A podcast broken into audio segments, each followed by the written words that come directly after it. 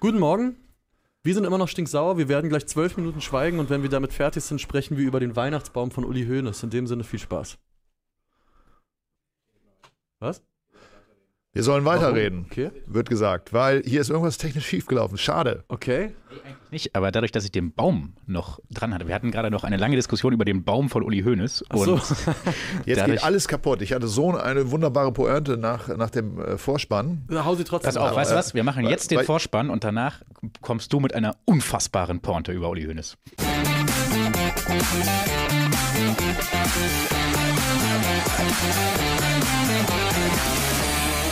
Was wird das für eine Woche? Entschuldigung, Ja. ich muss jetzt doch wieder ganz anders anfangen, wenn wir so reinpoltern Ja. in das Themenfrühstück am Montagmorgen. Ich, Ich wollte sagen, vor 15 Jahren Ja. hättest du dir natürlich nicht die Zote nehmen lassen, dass wir darüber sprechen, wer den größten hat. Ja, okay. Ah. Aber hast du dir natürlich, äh, anständig wie du bist, hast du es Richtig. natürlich gelassen. Ja. Nein, wir reden über Uli Hoeneß und den größten Weihnachtsbaum Bayerns der Welt. Zumindest einen, der größer ist. Wir können es hier ja nochmal sehen. Ja. Bei den Kollegen vom Spiegel ein Foto äh, seines Weihnachtsbaums, den angeblich Manuel Neuer von der gegenüberliegenden Seite des Tegernsees sogar sehen kann. Ähm, ich weiß nicht, ob, ob, ob man es auf die Entfernung erkennt. Also genau in der Mitte ist so ein äh, eine hell erleuchtetes Bäumchen. Ja. Und wenn man genau hinschaut, ich glaube, wenn mich nicht alles täuscht, ich war vor vielen, vielen Jahren mal bei Uli Hoeneß, rechts davon etwas äh, versetzt ist äh, so ein, also, so ein, ich sage jetzt mal so ein Hügel- oder Berggasthof, Ja. äh, wo man sehr gut äh, Würstchen essen kann. Und links davon, davon ist, glaube ich, seine, sein Haus. Jetzt ist für mich natürlich die große Frage, hat Uli Hoeneß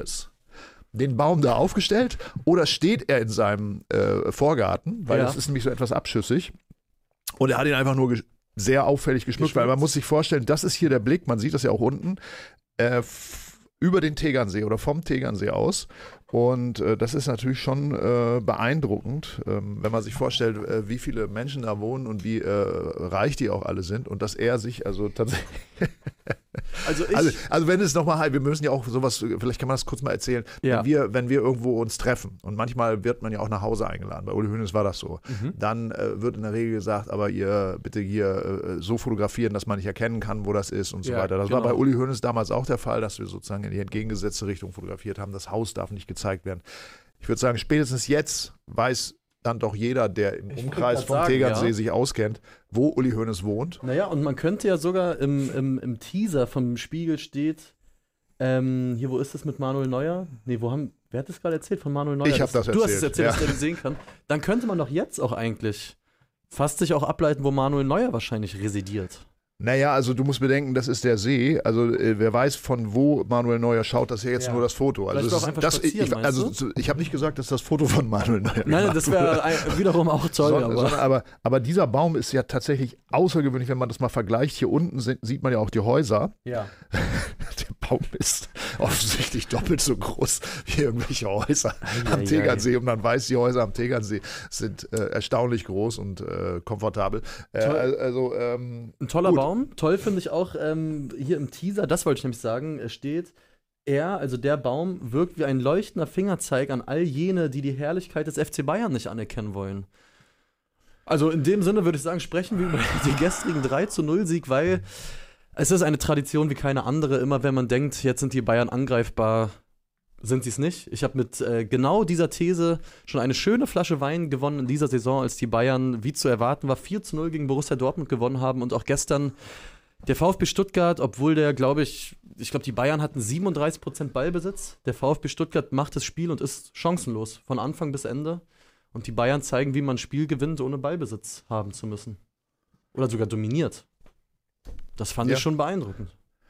Vor allen Dingen hatte man ja nach dem Spiel gegen Leverkusen das Gefühl, dass äh, der VfB Stuttgart jetzt wirklich auch äh, keine Angst mehr vor den ganz Großen hat. Ja. Ähm, auch da war Leverkusen, ich will nicht sagen unter Druck, aber doch die erste Halbzeit sah ja fast so aus, als man war sich zumindest auf Augenhöhe. Mhm. Und äh, Leverkusen war nicht mehr so diese absolut dominierende Mannschaft, die sie auch gestern ja wieder war. Ähm, Gegen Frankfurt, äh, genau. gegen Eintracht Frankfurt, ähm, die wir in der Saison ja bisher ja doch schon ein bisschen das Maß aller Dinge äh, definiert hat. Also Ja. ähm, der FC Bayern hat den Stuttgartern die, äh, die, die Instrumente aufgezeigt und äh, jetzt äh, sendet auch ein klares Zeichen, wie es in der Rückrunde wohl abgeht. was auch wieder ein Stück weit meine These unterstützt, dass äh, die Meisterschaft noch lange, lange, lange Absolut nicht verhandelt nicht. werden kann, Ja. weil ähm, das geht ja bis zum Schluss und spätestens ab 1. April wird dieses äh, Vizekusen-Gefasel dann ja wieder unerträglich laut. Ja. Und dann wird man eben sehen, wie die, äh, wie die, äh, wie die Nerven dann bei den, bei den Leverkusenern sind. Aber wir wollten nicht über die Leverkusener Ja. reden, aber wir reden über den FC Bayern. Und äh, Harry Kane hat wieder getroffen. Ja, natürlich. Und, ich finde, bei Harry Kane muss man sagen, ähm, sogar nicht nur das, also er hat nicht nur wieder getroffen, sogar doppelt, sondern er ist auch, wenn man ihn denn so sehen will, einer der besten Spielmacher der Bundesliga wahrscheinlich. Also was der Typ teilweise für Bälle spielt, für lange Bälle ähm, aus dem Fußgelenk, da gab es ja gestern drei, vier Szenen, wo die Bayern dann im Mittelfeld den Ball gewinnen und Harry Kane fast schon wie eine Art Zehner das Spiel macht. Und das auf eine Art und Weise, die, die beeindruckend ist, einfach. beeindruckend in jeder Hinsicht, dieser Spieler aus meiner Sicht, weil äh, er ist der teuerste Spieler der Bundesliga-Geschichte, wir wissen das. Ähm, es war ein unglaubliches Generve im letzten Sommer, bis er dann wirklich hier war. Ja. Er hat sein ganzes Fußballer-Profi, zumindest sein Profileben, mehr oder weniger mit diesen einigen Ausleihen da in der frühen Jugend, hätte ich gesagt, oder der jungen Erwachsenen-Dasein äh, bei Tottenham verbracht. Und man hat ja immer das Gefühl, oh je, äh, gerade bei Engländern ähm, Mhm. äh, ist er, kommt er dann bei einem anderen Club an, wo natürlich die Erwartungen entsprechend groß sind und er erfüllt sie und man ist ja oft geneigt, auch die Bayern unsympathisch zu finden, äh, äh, irgendwie auch ein bisschen vielleicht äh, ja, großmäulig oder wie auch immer. Also an der Stelle haben sie sich einen absoluten Sympathen reingeholt in jeder Hinsicht, weil fußballerisch interessant, macht seine Tore. Ähm, 20 davon hat er, jetzt schon. Er, er kommt, er kommt äh, unglaublich bescheiden rüber. Ich finde, er ist eine Bereicherung in jeder Hinsicht für die Bundesliga. ja, also fußballerisch auf jeden Fall. Und im Gegensatz zu Robert Lewandowski ist er auch auf TikTok deutlich weniger peinlich, was schon mal sehr für ihn spricht, finde ich. Ja, ist, also der Typ, ich finde, es geht, obwohl natürlich viel drüber gesprochen wird, auch äh, von uns, geht es fast schon irgendwie so ein bisschen unter, habe ich das Gefühl, der hat 20 Saisontore. Der ist jetzt schon bei der Hälfte von dem Lewandowski, Gerd Müller Rekord und die Bayern haben ein Spiel weniger. Die sind jetzt gerade bei 14, wenn mich Ah, ja. alles nicht täuscht. Tatsächlich. Äh, die Saison ist noch lang. Also es wäre jetzt kein Wunder, wenn Harry Kane in die Bundesliga kommt und in seiner ersten Saison diesen Rekord. Ich habe den Anschluss Bricht. verloren. Robert Lewandowski hat den Müller-Rekord mit 43 geknackt oder mit 42. Ich glaub, Boah. Äh, und 42. äh, dann ist das ja, fällt das ja tatsächlich möglicherweise schon wieder. Und man Absolut. hat ja immer gesagt, bis, wann war es? Vor drei Jahren oder wann Mit es war? 41. 41. Äh, der Müller-Rekord wird nicht mehr geknackt. Richtig. Das ist eigentlich unmöglich. Äh, jetzt Erst bei der Hälfte. mehr oder weniger, würde ich sagen, geht das schon fast in die Richtung. Da Ja. kann er sich eigentlich nur noch verletzen, was wir ehrlich gesagt nicht hoffen. Also beziehungsweise äh, eine Verletzung wünscht man ja niemanden. Ja. Äh, aber ich glaube, es ist, es wäre eigentlich die einzige Möglichkeit, dass äh, der FC Bayern vielleicht doch nicht bis zum Schluss im Meisterschaftsrennen bleibt. Ne? Aber Ja. gut. Äh, apropos gute Leistung bei den Bayern, gestern so ein bisschen die Geschichte des Spiels, ja, wurde ja gespielt ohne Kimmich, ohne Goretzka, dafür Alexander Pavlovic, der 19-Jährige, das äh, Talent der Bayern so gut gespielt, dass Wolf Christoph Fuß bei Sat 1 irgendwann gesagt hat, vielleicht ist er ja die Lösung für dieses äh, Holding Six-Dilemma. Weiß ich jetzt nicht, ob ich so weit gehen würde, aber der war richtig gut. Also der hat tolle Standards getreten, der hat das Spiel organisiert, der war gegen den Ball gut. Vielleicht da echt mal wieder ein Spieler, den die Bayern hochziehen und der nicht nach zwei Jahren sich verabschiedet Richtung zweite Liga, sondern da sich richtig festspielt. Also das gestern war toll. Uli Hoeneß würde sagen, Uli Hoeneß, der Mann mit dem Weihnachtsbaum, die Älteren werden ihn kennen. Mhm. Ähm, jetzt redet den nicht so schnell hoch. ja, Äh, richtig. Äh, das ist jetzt sozusagen erstmal ein One-Hit-Wonder gewesen und wie lange sich das dann fortsetzt, gerade in diesem Leistungskader, da, das, das weiß man immer erst hinterher. Ne? Also da Ja. muss man, glaube ich, mal ein Jahr gucken. Äh, Und dann würde ich da anfangen, mal drüber nachzudenken. Weil spätestens in einem Jahr würde er dann noch Nationalmannschaft spielen, Mhm. weil Ja. er bei den Bayern so gut spielt. Aber äh, so eine Konstanz reinzukriegen, das, das schaffen ja nur wenige. Das stimmt. Äh, Sebastian Hoeneß nach dem Spiel noch gesagt, der VfB hat nichts dafür getan, äh, dass dieses Spiel ein Spitzenspiel hätte werden können. Mhm. Also war da sehr selbstkritisch mit sich und seiner Mannschaft. Ja, und ich hatte auch so ein bisschen das Gefühl, je mehr die Stuttgarter gemerkt haben, die Bayern lassen uns spielen und kontern uns dann aus, desto weniger mutig wurden sie selbst, weil sie halt wussten, wenn wir jetzt mehr riskieren, mit mehr Leuten nach vorne gehen, stehen wir hinten offen und dann kann es übel werden. Schade. Also ist ja aber, also jetzt mal ganz ehrlich, es war ja auch kein Beinbruch. Also der VfB Stuttgart spielt immer noch eine unglaubliche Saison und mit 13-0 in München zu verlieren, ist jetzt auch alles andere als ein Drama. passiert halt. Ich finde wirklich, es, war eine Leistung, wo man sagt, ja mein Gott. Jetzt ist halt Ja, einmal so gelaufen. Man ist jetzt macht ein bisschen geneigt, dann zu hoffen, wenn sie dann in Leverkusen, war es in Leverkusen? Nee, Äh, zu Hause. es ne? war Also, in Stuttgart, ja. In Stuttgart 1-1 äh, zu spielen, gegen, gegen Leverkusen spielen, dass sie bei Bayern eben auch mal punkten. Ich glaube, äh, Sebastian Hoeneß, äh, ich hatte zufällig jetzt letzte Woche auch ein bisschen Kontakt mit den Stuttgartern. Mhm. Äh, ich, da war die Nervosität, glaube ich, schon zu spüren, äh, dass man da eben was erreichen will, dass man so ein bisschen das Momentum auf seiner Seite hat. Mhm. Hat jetzt nicht geklappt, aber sehe ich genauso. Äh, der VfB Stuttgart, ich meine, die sind ja im Grunde jetzt schon fast punktemäßig aus dem Gröbsten raus. Ja. Also insofern, äh, es ging ja bis jetzt erstmal um den Klassenerhalt. Ne? Und jetzt können die sich so langsam, ich weiß nicht, gegen wen sie am Morgen oder übermorgen spielen, Ich Äh, es da, äh, wird's sagen. dann ja- Sie spielen am Mittwoch gegen Augsburg. ah, Augsburg schwieriges, immer schwieriger, schwieriger Gegner. Aber Genau. gut, also gehen wir mal davon aus, dass sie da zu Hause nochmal drei Punkte holen. Ja. Äh, und dann ist das ja eine super Hinrunde gewesen. Eine, eine exzellente Weniger Hinrunde. gute Hinrunde. Darf man das sagen? Ja. Jetzt schon ist äh, der BVB. Der mittlerweile BVB. fünf Punkte hinter dem VfB ist. Als So. Tabellenfünfter, ja. Ja, äh, die traurigen Augen von Edin Terzic. Ich habe sie am Freitag hier angesprochen. Ähm, jetzt am Wochenende rappelte es im Boulevardkarton. Ähm, ja, da geht möglicherweise schon äh, demnächst ein Trainer, heißt es, oder geht er nicht? Bleibt er immer da? Geht er auf den, rückt er auf den Sportdirektorenposten, den Sebastian Kehl dann freimachen muss, was auch immer. Ja. Äh, Luis, deine Meinung? Es nervt mich brutal. Es nervt dich Ich, brutal. ich habe zu diesem Thema gefühlt auch du hast weil- schon alles gesagt. Ja, weil sogar vor dieser Saison war es gefühlt mit dem BVB ja immer so, dass nie eine richtige Konstanz reingekommen ist. Sogar in der Saison, wo sie ja fast Meister geworden sind, erinnere ich mich, dass wir immer wieder darüber, darüber gesprochen haben und ah, die, Aber was nervt dich denn dann brutal? Also der ist- BVB ist doch ein großer Verein, in, zumindest in Deutschland, Absolut, ja. äh, der dazu in der Lage sein könnte, so ein Thema dann auch irgendwie abzubinden, wenn Ja. sowas aufkommt. Das stellt sich nämlich einfach mal der Geschäftsführer vor die Kamera und sagt, Schnauze, ja. Wir Richtig. spielen das durch mit dem, dann ist unser Trainer, wir haben den schon mal sozusagen wieder ins zweite Glied geschoben, wir spielen die Saison du- durch. Was Ja. passiert? Nichts passiert. Äh, in der Halbzeit unterhalten sich angeregt äh, die Berater, Gusecki und Sammer, Mhm. ähm, äh, Hans-Joachim Watz gesagt, gar nichts Ja. oder gefühlt gar nichts und äh, Herr Terzic muss hinterher bei, äh, beim, bei der Bundesliga, also bei der DFL, äh, vom DFL-Mikrofon dann auch noch Rede und Antwort stehen und hinterher sagen, Hm. Klang ein bisschen ironisch, äh, danke fürs Nachhaken.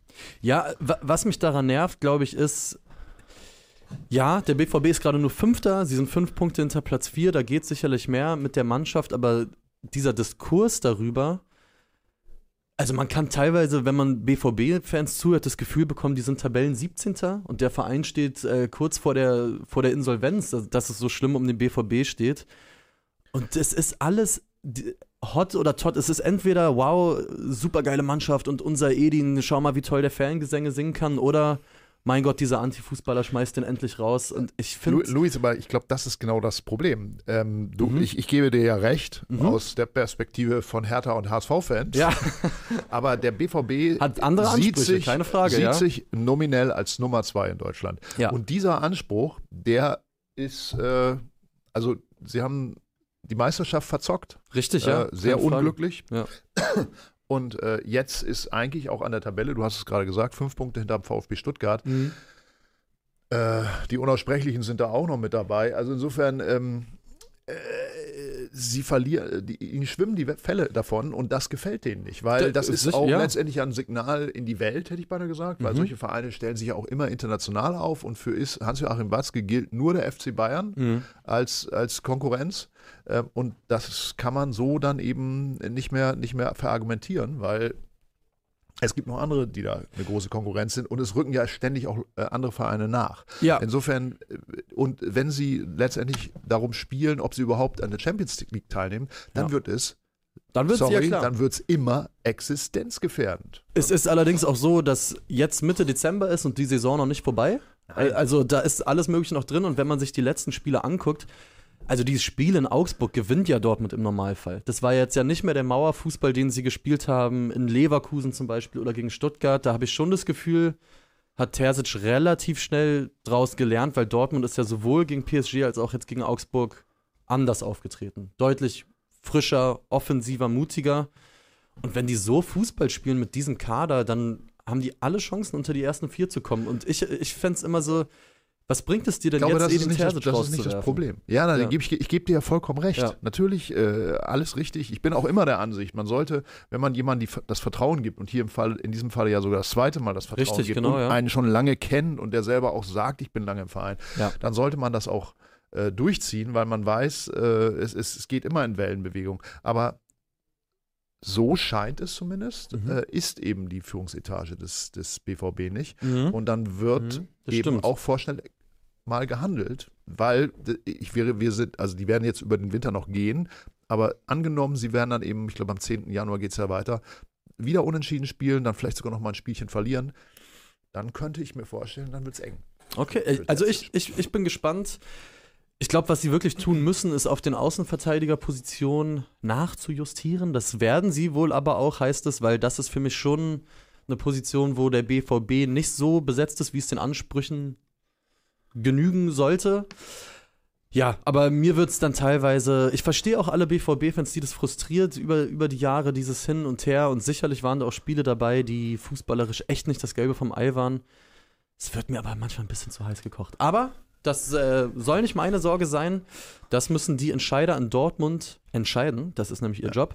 Wollen wir noch mal, ähm, um den Spieltag noch mal ein bisschen rund zu machen, in den Tabellenkeller gucken? Bitte sehr. Weil da formt sich derzeit ein Quartett, was da unten äh, feststeckt. Union, Köln, Mainz und Darmstadt. Union und Köln mit 10 Punkten, Mainz und Darmstadt mit 9. Und da gab es ein paar empfindliche Niederlagen. Union verliert auf eine wirklich befremdliche Art und Weise mit 0 zu 3 beim VfL Bochum. Und die Mainzer, die verlieren so ein Mini-6-Punkte-Spiel zu Hause gegen Heidenheim, die sich dann nach und nach rausgearbeitet Ja. haben. Die gewinnen 1 zu 0 in Mainz und sind da gerade so ein bisschen aus dem Gröbsten raus. Und wir haben so unsere vier Teams, wo man gerade sagen kann, die werden es wahrscheinlich, ne? Ja. Äh, inso, insofern äh, gehen wir da mal davon aus, dass zwei absteigen und nicht drei. Einfach mal nur so, um, um, um so ein bisschen positive Stimmung da mal reinzubringen. Äh, ist das ja vielleicht auch für zumindest zwei Vereine nicht das Schlechteste. Also für Darmstadt, Ja. sag ich mal, die Chance äh, ja. äh, 50-50 Ja, wäre vielleicht okay. Ähm, ich fand auch Darmstadt nicht so schlecht. Habe ich, Mhm. hab ich zumindest nicht so schlecht am Wochenende gesehen. Union gebe ich dir vollkommen recht. Uh, das war. Das sah sehr ratlos auch. Aus Ja. die Interviews, die ich hinterher vom neuen Trainer gesehen habe, dachte ich, ja. okay. Irgendwie, selbst beim, beim ratlosen äh, Urs Fischer klang das am Ende noch, äh, noch, noch äh, besser als, als, als jetzt. Mhm. Äh, man ist ja auch überrascht. Also, ich habe ja auch getippt auf Union. Ich dachte, das ist jetzt wieder mehr Aufwind. Der Trainereffekt äh, tritt ein. Es sah ja auch gut aus, die letzten zwei Spiele. es ist ein, es, äh, irgendwie geht es nach vorne, aber das war ja gar nichts. Und ja, gut, erster FC Köln ist ein, ist ein Thema für sich meines Ja. Erachtens. Äh, da stimmt einfach die Kaderstatik meines Erachtens nicht. Das, das reicht Die haben nicht zehn aus. Tore bislang geschossen. Und ähm, da bin ich sehr gespannt, wie, wie Steffen Baumgart das hinbekommt. Aber da ist Ruhe. Zum Mhm. Beispiel, das ist ja eben der Unterschied zwischen Dortmund und dem ersten FC Köln. Beim ersten FC Köln ist ja auch immer Terror, wenn es nicht läuft. Und eigentlich angesichts der Tabellensituation müsste was passieren. Mhm. Aber da hält man sich offensichtlich irgendwie immer noch ein bisschen zurück. Ja, wobei ich Ja, schon. du hörst es auch schon wieder raus. Ne? Ja, wobei ich Ja, schon fand in den letzten Wochen, dass in Köln dann doch so das ein oder andere, dass Steffen Baumgart auch mal mit der ein oder anderen Aussage schon hat durchblicken lassen. So wirklich happy ist er mit den Strukturen dann nicht mehr. Was ja auch durchaus verständlich ist. Der Verein ist klamm und was Transfers angeht, wirklich nur bedingt handlungsfähig. Das kann ein Trainer ja überhaupt nicht happy machen. Aber du glaubst, da, da ist nichts dran zu rütteln an der Konstellation Baumgart FC?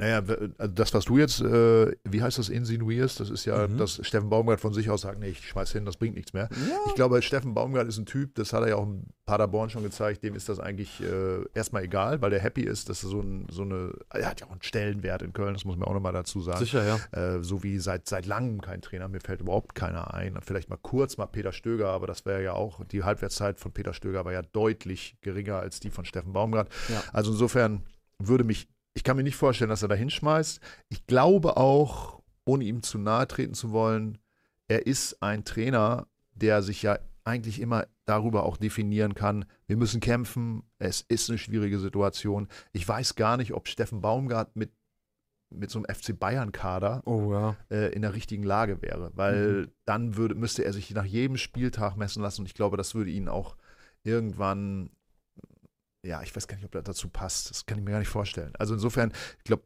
die Konstellation ist schwierig, Mhm. aber herausfordernd mm, und aber machbar. Und auch hier, die haben ja auch eine 50-50-Chance, wenn wir mal bei den vier Mannschaften bleiben. Und insofern finde ich, äh, vom, vom Grundgefühl, das ist natürlich eine äh, rein emotionale Entscheidung oder Überlegung, die ich Ja, jetzt anstelle, ja. ist Baumgart mit dieser, wir treten jetzt irgendwie die Tür durch, äh, vielleicht der geeignetste mit seinem Kader für den Klassenerhalt äh, im Vergleich zu Mainz, Ja. die einfach da reingeschlittert sind und jetzt zusehen müssen, da rauszukommen. Und bei Union ist es ja auch so. Union Ja. sieht sich ja immer noch, da sind immer noch drei Leute im Kader, bin ich mir 100% sicher, die sagen, naja, also nach dem Winter gewinnen wir dreimal und dann spielen Mhm. wir wieder um, um die Euroleague-Plätze. Ne? Ja. Und das ist bei denen noch nicht angekommen und bei Baumgart ist es vom, von der ersten Spielminute des ersten Spieltags so gewesen, dass wir sagen, wir spielen nur gegen den Abstieg. Zweifelsohne, ich, bei mir ist trotzdem die emotionale Überlegung, ich habe so, so ein bisschen das Gefühl, ich bin mal gespannt, wie der Winter in Köln wird, wenn man sich da zusammensetzt. Kann aber auch völliger Quatsch sein, dass ich da die Dinge vielleicht schon ein bisschen dramatischer sehe als äh, die Kölner intern selbst. Nochmal kurz zu Union. Ich finde, was halt da wirklich krass ist, auch wenn man so sich mit Union-Fans unterhält oder so ein bisschen liest auf, auf Blogs oder auf Twitter etc. Ich glaube, kein Unioner hat ja bis heute ein Problem damit, wenn die Mannschaft in der Bundesliga ein ein Spiel verliert, aber immerhin man das Gefühl hat, die nimmt dieses Spiel an und die haut sich rein. Aber das war in Bochum ja gar nicht der Fall. Also du hattest echt das Gefühl, die waren nicht da. Das, also das war ganz, ganz komisch. Die Körpersprache, man hatte echt das Gefühl, aber auch wenn das immer so eine, so eine Phrase ist, die man schnell rausholt, die haben Bochum echt unterschätzt, hatte ich das Gefühl. Die wurden richtig Ja. überrumpelt. Was in Bochum schnell passieren kann, man kennt es ja, das Stadion, Anne Kastrop hat tief im Westen. Da ist es schon dem einen oder anderen schlecht gegangen. Und so ging es auch dem ersten FC Union Berlin. Aber das fand ich schon krass, weil das sind eigentlich genau die Dinge, die man Union theoretisch nie absprechen kann und die fehlen plötzlich. Schwierig. Wo die Sonne verstaubt. Ich sag's dir, ey. Ähm, du hast natürlich vollkommen recht, äh, aber ich äh, sehe auch den VfL Bochum nicht so schlecht. Nee, das ist da nicht ich bei nur, äh, die, die, die, die, das ist kein Verein, der zwingend absteigen muss. Außerdem haben die ja, eine, haben die ja sozusagen das Stahlbad der letzten Saison mit diesem, mit diesem auf, der Letz-, auf dem letzten Drücker äh, sich gerettet zu haben. Das, das trägt auch dazu bei, dass man eben vielleicht in dieser Saison insgesamt mehr zusammenhält, gerade in solchen Situationen. Und dann hast du ja hier immer die Ansage, du hast es gerade gesagt, beim Heidenheim-Spiel gegen Mainz, Sechs-Punkte-Spiel. Ja. Ne? Heute können wir uns herausziehen und dann entscheidet natürlich das, was Jürgen Klopp immer Mentalität nennt. Ne? Mm. Und das haben wir an, auf zwei Plätzen gesehen, nämlich Ja. bei Heidenheim und wir haben es gesehen äh, eben bei den Bochumern. Ja. Und das ist dann eben, so ist Fußball. Und das sind eben auch die entscheidenden Körnchen, die dafür, dazu beitragen, ob man nun runtergeht oder ob man dann eben doch sich im Mittelfeld äh, einfach halbwegs so einrichtet. Und ich habe am Anfang der Saison ja ein großes Interview, du hast ja jetzt auch zwischenzeitlich nochmal gesprochen, mit Frank Schmidt gemacht. Und Frank Schmidt Mhm. hat gesagt, wir sind für alle der Absteiger Nummer eins. Ja. Und ehrlich gesagt, das habe ich nie geglaubt. Also Mhm. äh, äh, interessanterweise war es hier in der Redaktion ja auch bei einigen so, ja, also Heidenheim sind, Hab ich- kannst du abschreiben, Ja. Darmstadt kannst du abschreiben und so weiter. Das ist aber gerade bei der allerersten Saison Mhm. ganz selten der Fall. Also Das- das, war, das ja. ist, kann ich natürlich jetzt nicht nachweisen, aber es ist ganz selten, dass Mannschaften in der allerersten Bundesliga-Saison dann wirklich auch so gnadenlos durchgereicht werden. Das ist, weil, weil, weil das auch alles noch so besonders ist. Und da kannst du mit diesen äh, sechs Punkte spielen mit diesem mit dieser Leute heute gilt's heute müssen wir noch mal alles reinschmeißen kannst ja auch wunderbar spielen ne? Frank Schmidt der hat da ja schon in der vierten Liga das mal erzählt Ja. dass man heute alles reinhauen muss. Aber an solchen Tagen ist er natürlich, glaube ich, in seinem Element. Das hat man ja auch gesehen, wie er sich da mit, äh, mit wem war es, wen hat er sich ja doch, ich glaube, mit Klein, äh, Kleindienst, was war, haben dieses Jahr so ein bisschen gekabbelt. Ne? Also, Ich glaube, Florian Pick. voll, Ja. Genau, richtig. Also der, der dann ja, ja, aber. Also es, es ist halt immer Feuer drin und Absolut. deswegen glaube ich auch, Heidenheim geht auf keinen Fall runter. Okay. So, wer geht denn runter? Weil das ist ein gutes Stichwort. Ja. Ähm, oder wer geht rauf? Äh, in Madrid äh, klingelte f- möglicherweise am Wochenende das Telefon äh, und nicht nur einmal, sondern zweimal, sondern dreimal. Ja. Weil am Samstagabend oder Samstagnacht, wo Luis Richter selbstverständlich irgendwo auf einer Tanzfläche einer Berliner Disco äh, steht, Ja. ähm, da hat Julian Nagelsmann ein Interview bei Jochen Breyer im Sportstudio gegeben und er hat uns eigentlich gesagt, wie die deutsche Nationalmannschaft bei der Europameisterschaft auflaufen wird. Mhm. Ähm, ich versuche es nochmal kurz zusammenzufassen. Torwartfrage, komischerweise auch sich relativ schnell festgelegt. Auch Manuel Neuer, er hat ja. nochmal darauf hingewiesen, dass äh, äh, Marc-André Testegen verletzt ist und man weiß nicht, wie lange er ausfällt. Also insofern Manuel Neuer. Wobei eigentlich noch gar nicht klar ist, ob der jetzt, ne, Ja. ob das jetzt so konstant wird. Fand, fand ich überraschend. Mhm. Dann haben wir äh, gehört, Führungsspieler Nummer 1 wird äh, Ilkay Gündogan werden und der soll etwas offensiver spielen, Ja. auf einer 10. Hat er auch gesagt. Also das heißt, wir haben dahinter die Sechserpositionen, wo Gündogan ja bisher sozusagen einsortiert war, aber so ein bisschen vakant. Und jetzt kommt's. Auf der Sechserposition kam ein Name ins Spiel, den er erst sozusagen, lass mal gut sein, Ja. weil ich glaube, haben die beide den Berater Struth oder Uh, das kann, oh, das Oh, ich weiß es gar nicht, oder Kosik, ich weiß gar nicht, wer da. Also Ja. zumindest sind die in einer Berateragentur ähm, äh, äh, engagiert und die kennen sich natürlich, äh, Nagelsmann und, Klar. und äh, Toni Kroos. Und das hat er auch nochmal äh, gesagt, dass sie also öfter auch äh, reden und dass es interessant hatten, ist, über, mit ihm über Fußball zu reden und überhaupt über das Leben, dass er andere Ansichten hat, so ähnlich wie er, wie, wie, wie Nagelsmann auch. Und auf Nachfrage, auf Nachbohren von Jochen Breyer hat er dann gesagt, tja, könnte eine Option sein. Jetzt kommt es natürlich darauf an, was äh, Toni Kroos sagt, weil der war ja wirklich sehr äh, überzeugt damals, als er aus der Nationalmannschaft zurückgetreten ist, dass das Thema jetzt durch ist. ja, wobei- Aber Nation, äh, äh, Europameisterschaft im eigenen Land ist natürlich ein besonderer Reiz. Ja. Und er hat ja letztens auch, nachdem Real hier bei Union gespielt hat, wurde er ja auch äh, gefragt, weil Antonio Rüdiger ihn ja auch wohl schon gefragt haben soll. Und da hat ja nur Toni Kroos relativ vielsagend äh, geantwortet. Er hat Antonio Rüdiger auf die Frage, ob er nochmal für Deutschland spielen wollen würde, geantwortet, aber er könne das jetzt noch nicht im Fernsehen sagen. Hat er mit einem breiten Lächeln gesagt, wo man dann schon dachte, uh, das köchelt wieder, das Thema. Und spätestens jetzt ist der Herd an. Würde ich sagen. Würdest du ihn denn zurück wünschen? Ich muss mal kurz eine Pause machen. Ja. Toni Kroos, super Spieler, brauchen wir Ja. nicht drüber zu reden, hat alles gewonnen, super Erfahrung. Äh, ist eine Frage der Hierarchie, ne?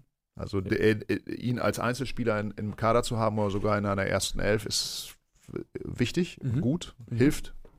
Auch ich traue ihm auch zu, dass er eben nochmal ein großes Turnier spielen kann. Nur passt er in diesen Kader noch rein.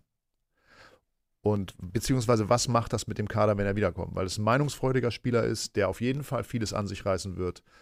Äh, Ilkay Gündogan ist ein anderer Typ. Mhm. Äh, was, was macht das im Binnenverhältnis mit den beiden? Kommen die super miteinander aus? Alle werden natürlich sagen, dass das super funktioniert, gar keine Frage.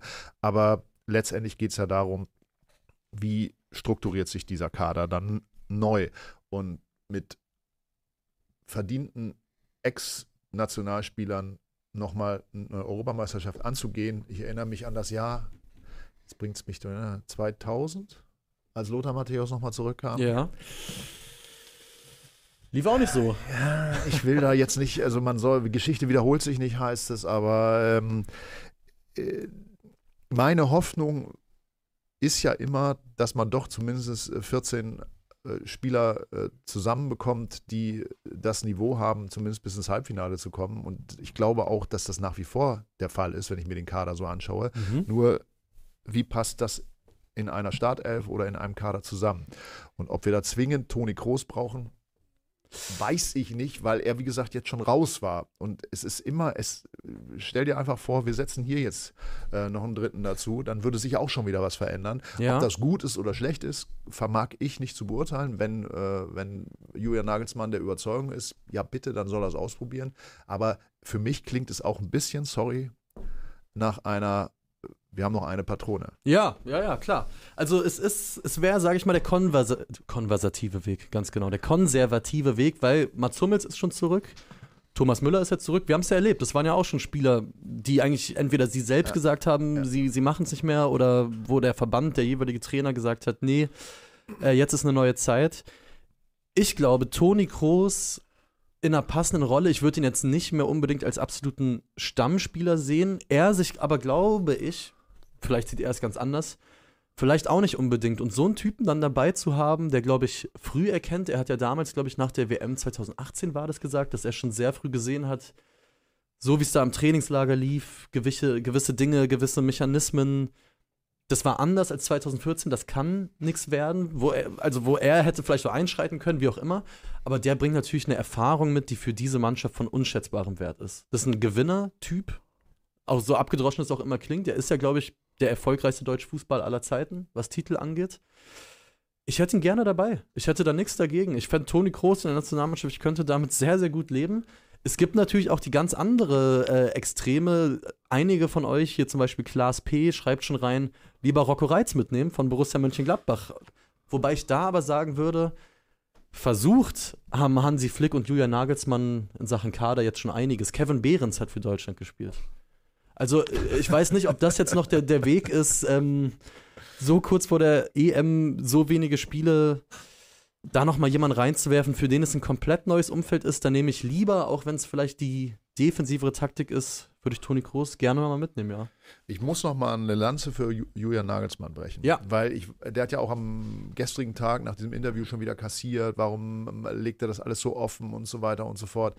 Äh, mir macht er unheimlich Spaß als Bundestrainer, weil er äh, eben also ich habe mir immer die ganze Zeit, während ich das Interview mit Jochen Breyer sah, vorgestellt, Jogi Löw würde da noch sitzen. Ja. Der also, äh, wo, Breyer dann mit Hammer und Meißel äh, versucht hätte, irgendwelche Halbantworten rauszupressen und Nagelsmann gibt Antworten. Er versucht Antworten zu geben und er versucht auch nicht Zweifel zu kaschieren. Mhm. Das war bei Jogi Löw aus meiner Sicht unerträglich, weil du das Gefühl hattest, wir wissen gar nichts, mhm. wir sollen am besten auch die Klappe halten. Und er geht wieder in sein Labor Laboratorium mit seinen ganzen äh, anderen Wissenschaftlern, mit denen er da an dem genialen Kader strickt. Und äh, äh, am Ende kommt irgendwas bei raus. Ja. Und dann saßen wir da und haben uns äh, mal wegen 2018 die WM angeguckt und haben gesagt, Jo. Was ist los mit ihm? ja. ist, äh, die, die Geheimformel funktioniert nicht mehr. Ähm, wir wissen jetzt, wir haben ein Problem. Mhm. Hat er ja auch gesagt, äh, wir werden keine, wie heißt er sich, Verteidigungs Defensivmonster. Ja, keine Defensivmonster mehr, ja. Verteidigungsmonster mehr. Ähm, also insofern muss äh, etwas passieren und wenn das Missing Link in, in diesem Kader dann tatsächlich oder die Stabilisationsfaktor äh, äh dann, der Stabilisationsfaktor dann Toni Kroos ist dann bitte, mhm. aber ähm, ich bin trotzdem der Ansicht, da gibt es noch eine ganze Reihe Spieler. Ähm, Ob es dann gleich der, der, der junge Gladbacher dann sein muss, mhm. das weiß ich jetzt nicht, ähm, weil da haben die natürlich auch die funktionieren in ihren Mannschaften so mit dieser Unbekümmertheit erstmal wahnsinnig gut.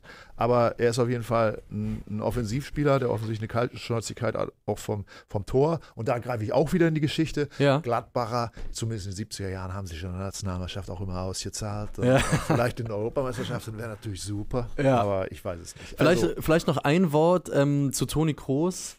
Ich meine, der ist ja, also das wäre jetzt ja nicht nur irgendwie eine Symbolnominierung, da kommt der Elder Statesman zurück, der mal ein bisschen in der Kabine aufräumen soll und gucken soll, wie es läuft. Der spielt ja nach wie vor auf allerhöchstem Niveau Fußball. Also der ist bei Real Madrid Führungsspieler und Stammspieler. Das ist jetzt ja nicht mehr so, als ob der alle paar Wochen mal zehn Minuten spielt und man sagt, ja komm, dann müssen wir den alten Toni mal wieder in Watte packen, aber für die Kabine ist der super. Nee, der ist auf allerhöchstem Niveau komplett dabei. Und so einen mitnehmen zu können, warum nicht? Wir warten es ab. Äh, gut finde ich auch den Vorschlag von S. Cool, wir brauchen Martin Larnisch. Du, warum nicht? Können wir auch nochmal probieren, hätte ich auch nichts dagegen. Aber äh, Tim, zum Abschluss noch ganz kurz, äh, weil es auch hier im Chat schon mehrfach kam, äh, noch ein, zwei Worte vielleicht zu den Protestaktionen am Wochenende mhm. in den Stadien. Äh, Takuma Asano hat abgebissen vom äh, Gold Schokotaler und danach ein Tor geschossen.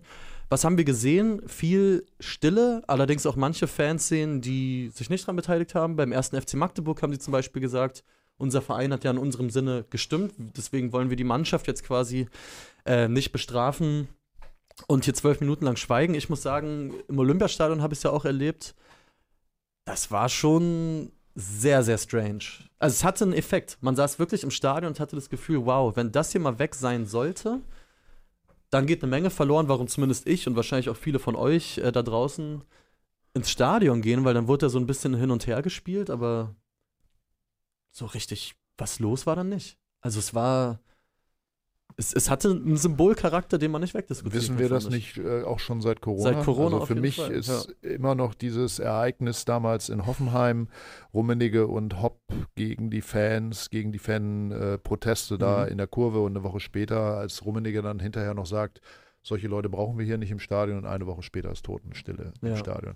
Ja. Und wir wissen, was das bedeutet, wenn Fans nicht daran teilnehmen und vor allen Dingen, wenn sie nicht einbezogen werden. Ich glaube, kein Medium in Deutschland hat sich vielleicht so stark dafür gemacht, dass Faninteressen auch berücksichtigt werden und äh, wie wir. Ja. Und äh, was letzte Woche passiert ist, das wissen wir ja nicht genau, aber dass da möglicherweise ein ein äh, in Hannover Ja. jemand äh, praktisch sich dem über den äh, demokratischen Willen hinweggesetzt hat und einfach so gestimmt hat, wie ihm das gepasst Dass hat. das genau Das diese eine Stimme ist. Das ist eine total, das ist eine totale Katastrophe. Das ist aber nicht Ja. nur eine, für den Fußball eine Katastrophe, sondern es ist in diesen Zeiten aus meiner Sicht auch äh, eine, eine gesellschaftliche Katastrophe, dass er das wirklich macht. Ich muss auch gestehen, er Martin Kind, also nochmal, wir wissen es ja nicht genau, ob es so gewesen ist, aber Martin Kind habe ich immer für einen für ein, für ein, für ein, für Machtmenschen gehalten, aber ich habe eigentlich bis jetzt geglaubt, dass er den Fußball doch als, als Spiel betrachtet, dass er sozusagen in seinem Reichtum äh, mit seinem Geld etwas versucht, wo, was ihn auch auf die Gewinnerstraße bringt, aber dass er auch in der Lage ist, ich meine, Hannover 96 hat das in den letzten Jahren ja auch gezeigt, dazu Ja. in der Lage ist, auch Niederlagen zu akzeptieren. Ja. Dass sich das möglicherweise jetzt als falsch herausstellt, ist schon sehr ernüchternd, vor allen Dingen, weil das ja auch Menschen sind, die in der Stadt da einen Ton angeben. Und da frage ich mich auch, was sagen da seine Leute, mit denen er da in der, in der Loge sitzt, Herr Rossmann und so weiter und so fort, die sich auch Ich ein glaube, die so klopfen als, ihm eher aber das ist ein großes oder? Thema, was ich jetzt hier Ja, ich aufmache. grad Ich will, sagen. will das jetzt nicht. Äh, nein, aber auch, auch die müssen mal darüber nachdenken, ja. Also was Ja. das für Verhaltensformen sind, ja. Also noch immer äh, leben wir ja in einer Demokratie, Gott sei Dank. Anderes Thema, also wir kommen zurück zu den Fans. Äh, Die, diese Investorengeschichte, das ist natürlich auch, äh, auch seltsam, weil wir haben es ja erstmal vor acht Wochen oder zehn Wochen war das ja eigentlich schon durch das Thema. Jetzt Mhm. kommt es nochmal wieder drauf. Jetzt haben sie sich dafür entschieden, das zu machen. Und was die Ergebnisse des Ganzen sein sollen, das ist mir immer noch nicht ganz klar. Ich habe jetzt das nochmal nachgelesen. Zwischen 8 und 20 Prozent der TV-Gelder sollen dann sozusagen über einen Kredit von 20 Jahren abbezahlt werden. Genau, Wenn die TV, die, die TV-Gelder äh, sinken, dann liegt das Risiko sozusagen bei diesem externen Investor. Es Ja. geht um eine Milliarde, Richtig. die über äh, 20 äh, Jahre dann eben wieder zurückbezahlt werden soll. Aber wir wissen ja überhaupt nicht genau, ob es überhaupt einen Investor gibt, der eine Milliarde raustut, ohne zu wissen, ob er die Kohle wirklich wieder sieht und in welcher Verzinsung. Ähm, es ist also äh, ein großes Fass, was da ist. Und, Absolut. Äh, ja. Und Also ich mein- für mich ist, wie gesagt, eher der Vorgang momentan problematisch. Und da ja, wird ja jetzt, glaube ich, auch schon gefordert, dass man diese Stimmen mal offenlegt, Ja. damit man das weiß. Und das sehe ich auch so. Äh, übrigens, äh, bester äh, Kommentar noch zu dem Thema von Velo, Velo in Motion. Der beste Protest gegen die DFL ist, diesem Video einen Daumen dazulassen. Das stimmt natürlich. Ja, und ich finde es halt schön, was, was ich auch in diesem 12-Minuten-Protest schön fand.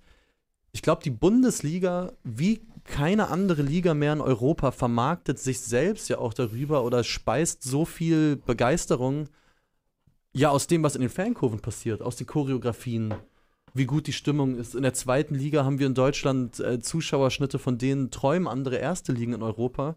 Und diese bunte, diese bunten Kurven, die Choreos, die Stimmung, das ist ein riesen, riesen Grund, warum viele Leute die Bundesliga lieben. Nicht nur in Deutschland.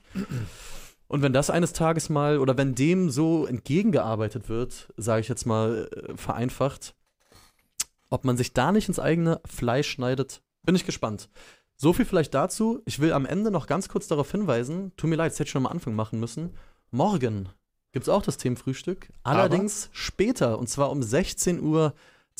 Also es ist so ein Themen, Kaffee und Kuchen, wenn man so will, weil heute Abend um 18 Uhr startet die Weihnachtsfeier von Elf Freunde und wer da schon mal dabei war, weiß. Um 10.30 Uhr wird hier keiner sitzen. Das will auch keiner erleben dann. Äh, von daher morgen 16.30 Uhr. Ich hätte mich angeboten, aber gut. Uh, boah, das, äh, das ehrt dich. Morgen 16.30 Uhr, ähm, das Ich ziehe jetzt natürlich auch brutal durch, ne? Bis, Ja. Aber morgen 16.30 Uhr werde ich auch nicht rangelassen. Nein, ich auch nicht. Man Ich, weiß äh, ich bin noch nicht vernehmungsfähig, wie mein Vater sagen würde. Eben drum. Äh, dafür, elf Freunde am Morgen, äh, wie ihr es gewohnt seid, morgens in eurem Podcast-Feed werdet ihr also geupdatet. Wenn ihr da heute noch mal reinhören wollt, da, wollt, da gab es äh, Halbjahreszeugnisse für diverse Zweitligisten. Mia hat über den HSV gesprochen, Felix Radfelder über St. Pauli, Felix Gropper über Eintracht Braunschweig, ich über Hertha BSC und Greta Linde über den FC Schalke 04. Also hört da gerne einmal noch mal rein. Und in dem Sinne würde ich sagen, wir gehen jetzt ganz, ganz langsam Richtung Weihnachtsfeier. Genau. Gropper will noch was sagen? Nee, ich bin gespannt. Das, ist, das ganze Programm hier über den Haufen geworfen. Wir hatten eigentlich noch ein Adventsspiel, das ist aber viel zu spät Oh, dafür. Entschuldigung. aber darum, morgen gibt Ja. es dann eine Switch zu gewinnen, eine Nintendo Switch. Richtig. Habt morgen, also lohnt sich einschalten doppelt, auch wenn erst um 16.30 Uhr. Ja. Und äh, ja, ich, ich kann eigentlich hier niemanden rausgehen lassen, ohne einmal noch zumindest Ah ja, die Tipps vom Wochenende. Denn, damit. Tim, Ah. es sieht so aus, als ob du eine Flasche Dorncard bezahlen musst. Ja, mache ich gerne. Mache ich gerne, weil äh, Mia kennt ja, glaube ich, den Dorncard noch nicht und sie als Heranwachsende Alkoholikerin hier, Korn-Expertin, wie sie die, mir sagte, die äh, wird sicherlich dann eine Entdeckung machen. Freut mich, dass ich das auf diese Art und Weise mache. Ich kenne den, Konrad- äh, den, den Dorncard und du kennst den Dorncard ja auch. Gott, die arme Mia, was die hier alles mitmachen muss. Aber gut. klar. Und außerdem äh, natürlich, damit wir alle mit einem guten Gefühl hier rausgehen. Ah, ja. Das war ein großer Moment äh, für meinen Vater. Äh, Anmerkung der Redaktion, er ist der zweite von rechts auf diesem Bild. Das ist mein Papa. Äh, einige von uns getroffen vor dem Spiel äh, gegen Osnabrück. Links äh, Tobias Ahrens, euch bekannt. Rechts Max Dinkelacker. Der zweite von links Kollege Max Nölke, der hier sich um den Newsletter kümmert und in der Redaktion arbeitet. Da gab es quasi ein kleines Get-Together mit äh, ersten Bieren, die ab halb zwölf konsumiert worden sind. Es war ein herrlicher Samstagvormittag. Okay. Und, und was ich ja gerade gesagt habe, du warst Samstag, Samstagnacht Ja. immer noch so unterwegs, dass Deswegen du, dass mir du gestern Ju- entsprechend, Julian ja. Nagelsmann nicht sehen konntest im Sport. Richtig. Sportstudio. Es war, äh, ich hatte schon lebendigere Sonntage als den gestrigen. Großer Respekt, Luis. Dankeschön. Sehr gut. In diesem Sinne, danke euch fürs Zuschauen. Wie gesagt, morgen ab 16.30 Uhr sind wir für euch da. Dann wird es auch sicher die ein oder andere schmutzige Anekdote von der Weihnachtsfeier geben. Also dafür lohnt sich das Einschalten. Kommt jetzt aber erstmal gut in den Montag, gut rein in die Woche und dann bis morgen. Ciao. Ciao.